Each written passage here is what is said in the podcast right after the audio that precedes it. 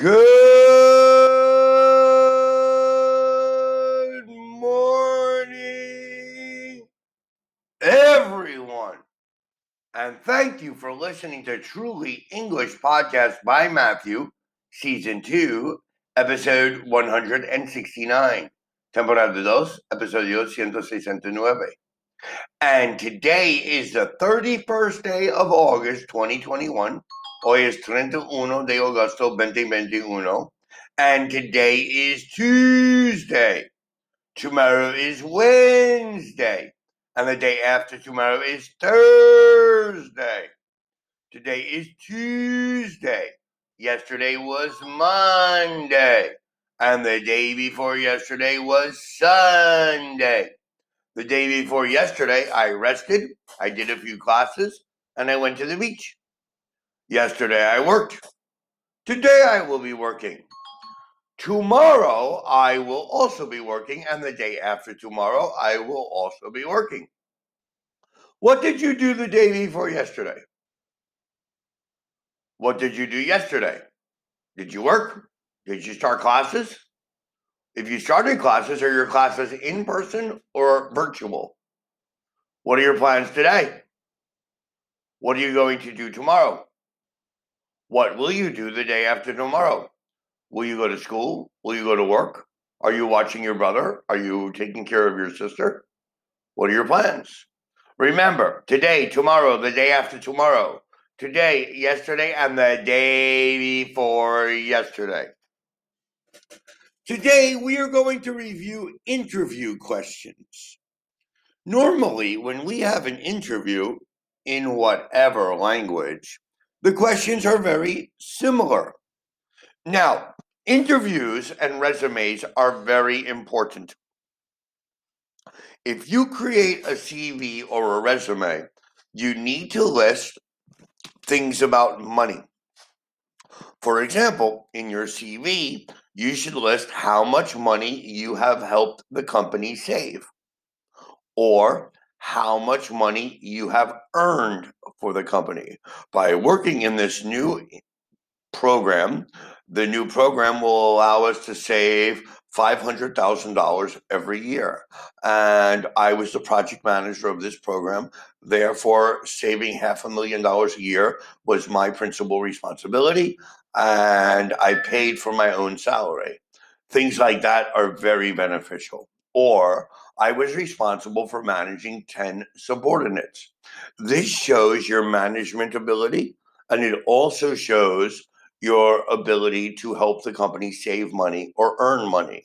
When looking at CVs today, normally companies have computers review the CV and they're looking for certain keywords.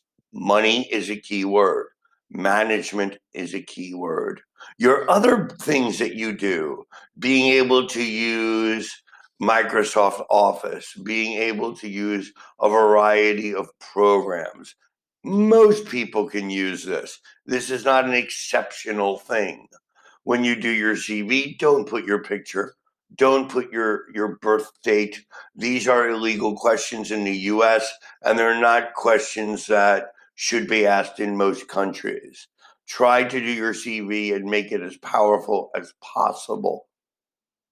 But in the interview, the first question is always going to be So, tell me about yourself. Don't say your name. They know your name. Hello, my name is Danny. They know your name. They have your CV. You need to give them three things one, education, two, current job, and three, your interest and hobbies. For example, so please tell me about yourself. Well, I have a master's of business administration from the University of Wisconsin. I am currently unemployed, but I was the director of sales for AT&T. I enjoy fishing and reading and spending time with my family. That's it. 3 lines, nothing more. So tell me, what is your greatest strength? Organized. No, I am organized. No, I think I am organized. No, maybe I am organized. One word, one adjective, nothing more. organized. So tell me, what is your greatest weakness? Now, we need a weakness that's also a strength. And you don't repeat the question, and you're not going to say, Well, I think my greatest weakness is. No, the question. So tell me, what's your greatest weakness? Perfectionist. That's it. A perfectionist is a weakness. It takes you longer to do things, but what you do is perfect and always correct.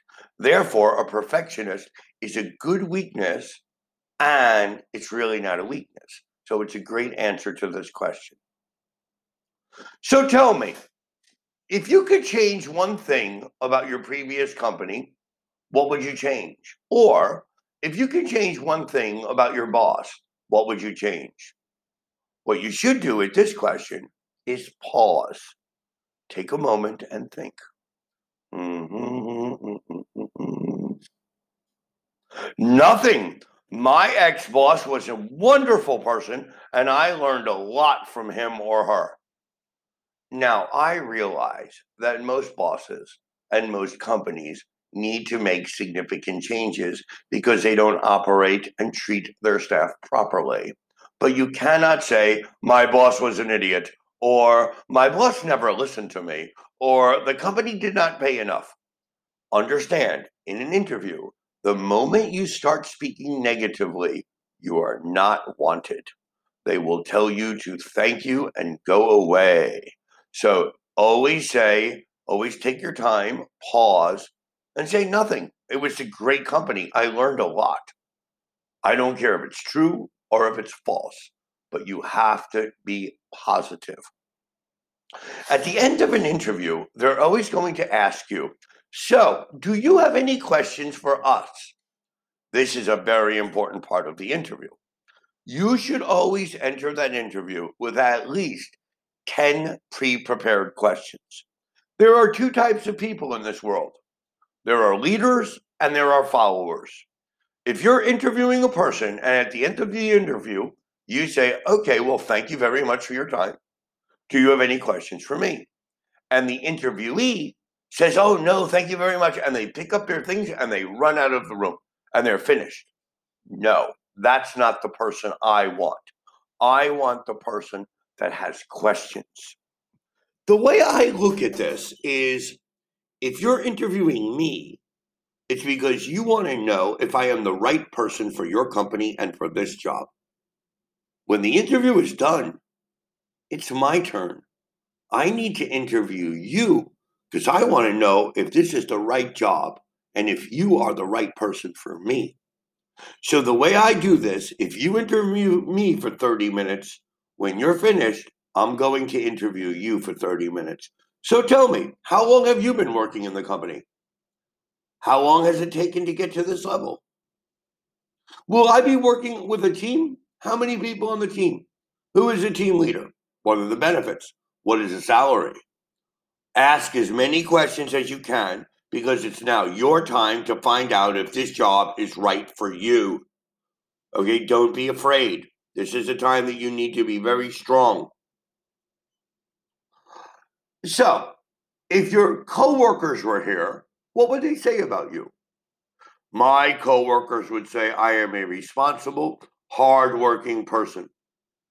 That would be the answer. Remember, especially in English, your answers must be direct and to the point. But everything I am teaching you here, you can use in any language. For example, in most countries, they will ask you about salary. Now, let's imagine you want a salary of 50. I'm not going to use currencies. We have um, listeners from around the world. We'll just use a number 50. You want 50. Okay? 50,000 pesos a month, $50,000 a year, 50,000 libras, 50,000 pounds. I don't know. We're just going to use the number 50. You want 50. But the job only offers 30. If you are a good candidate, you can say, well, listen, I need, not I want, I need 50,000. And they'll say, I'm sorry, this job only pays 30. But let me check with human resources. Maybe we can get you 40.